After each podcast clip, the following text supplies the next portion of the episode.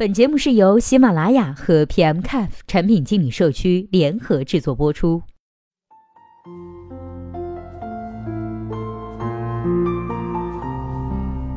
Hello，大家好，欢迎收听本期的节目。今天呢，要和大家来分享的文章是来自百度的产品运营师白棋，他带来的文章呢，题目叫做《为什么墨迹天气是工具型产品里最失败的一款呢》。继美图公司赴港上市之后呢，作为天气类应用独角兽的墨迹天气宣布也要上市了，而且在创业板上市。目前呢，已经向证监会递交了招股书，最高招募资金三点三八亿元。墨迹天气目前的月活跃用户为一点零七亿，在天气应用领域渗透率达到百分之五十六点六七。在墨迹天气的招股书中显示，目前已经积累了四点七亿的安装量，日活呢有三千五百万，月活过亿的公司不多，单从用户数据来看，还是挺有价值的。虽然呢，天气啊是个刚需，但是对于用户而言呢，墨迹天气不是刚需。这么一家用户数亿的公司，二零一六年上半年的营收额为一点零七亿元，也就是说，其单用户的 ARPU 值仅仅只有零点一五元人民币。我觉得这是所有工具型产品中最为失败的一个。那墨迹天气为什么营收上不去呢？一用户打开频次和使用时长过短是广告变现的最大障碍。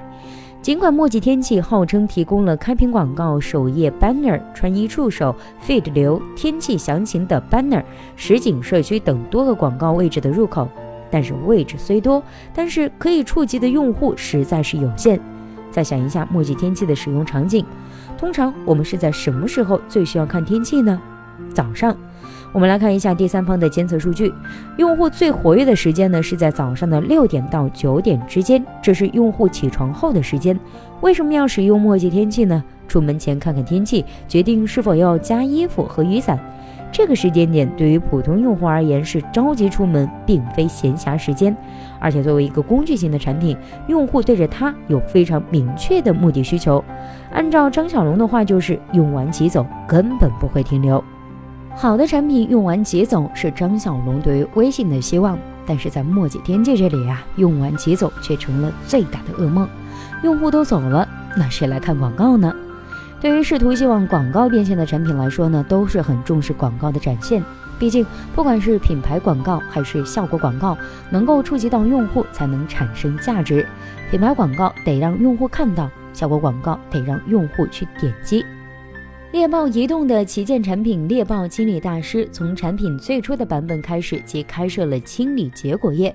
这个页面呢，本来是不需要的，用户完成手机清理过程之后，直接在主界面上展示清理的数据即可，没必要单独开一个页面。但是作为商业变现的考虑，清理结果呢，就是一个很好的广告植入页面。现在猎豹清理大师的商业化很大程度上都依赖于这个结果页，在清理数据展示的下方放了自家的产品推荐、游戏推荐、应用推荐。商业化呢，都是从产品最开始就要考虑的，用户习惯需要慢慢的培养。当然，墨迹天气呢，也并非在提高使用频次和延长用户时间上没有下功夫。实景社区、新闻和生活资讯是墨迹从内容属性方向的尝试，然而这几个点呢都没有什么用。实景社区是墨迹天气发力的很久的一个板块了，旨在让用户分享图片进行交流，希望打造成一个类似 Instagram 的社区。然而，做社区最重要的一点是兴趣聚合。然而，天气是兴趣吗？并不是的，很少有人把天气啊当做是兴趣。没有兴趣上的一致，就无法构成社区最基础的协同性。那么，不局限在天气这一点上，作为一个图片分享社区呢？如果你的手机上装有墨迹天气，那麻烦您打开看一看，就会知道，里面的图片水平呢都是随手拍级别，根本没有什么美感，也看不到墨迹官方运营的影子。对比看一下 Instagram 里面的图片，二者绝对不是一个档次。社区呢把人聚集起来的另外一个重要因素，就是要靠优质的内容来吸引人。二，智能硬件上的巨大失误是墨迹天气的坟墓。空气果呢是二零一四年墨迹天气对外发布的一款智能硬件。其复盘来看，智能硬件是非常适合墨迹天气的一条路。免费的 APP 吸引了海量的用户。随着近几年北京等城市的雾霾严重，很多人呢已经对空气净化设备有需求。正好天气类的 APP 也是查询 PM 二点五等空气指数的重要渠道。人群和需求非常匹配，这也符合现在的雾霾经济学的范畴。其实呢，有很大的市场空间。然而，墨迹天气做了一款只能检测 PM 二点五数值，但不能净化的机器，还卖九百九十九。同样，在二零一四年下半年发布的小米空气净化器和爆米空气净化器，都比这个价格呢要低，不仅能够检测，还能够净化空气。作为普通用户，你会选择哪一个呢？其实呀，我不太明白为什么空气果一直卖得如此不好的情况下，墨迹天气仍然没有对智能硬件的思路进行调整，依然还在卖空气果，并没有尝试做自己的空气净化器。按照墨迹公司披露的数据显示，二零一六年上半年智能硬件销售额为一百二十一点零二万。按照九百九十九元的客单价算了一下，也就是卖了一千二百台。前不久刚上市的美图公司，虽然广告营收不行，但是卖手机硬件部分的收入呢，占据了其百分之九十五的营收。二零一六年上半年的收入为五点八五五亿元，接近墨迹天气的六倍。那这样来看，墨迹天气未来还有增长的空间吗？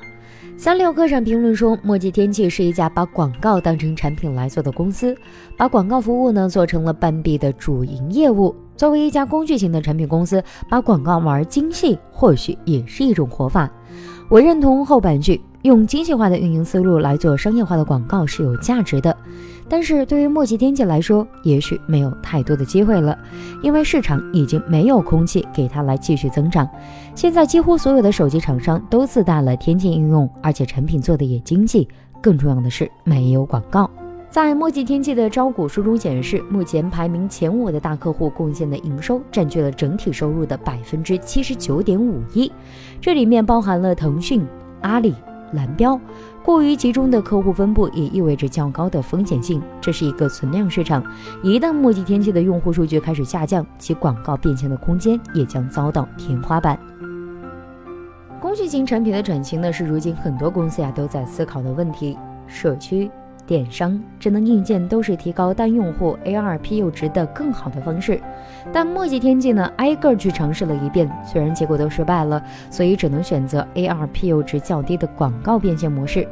未来的墨迹天气不仅仅需要稳固住现有的用户群，还需要想办法提高广告转化率，才有可能获得营收的增长。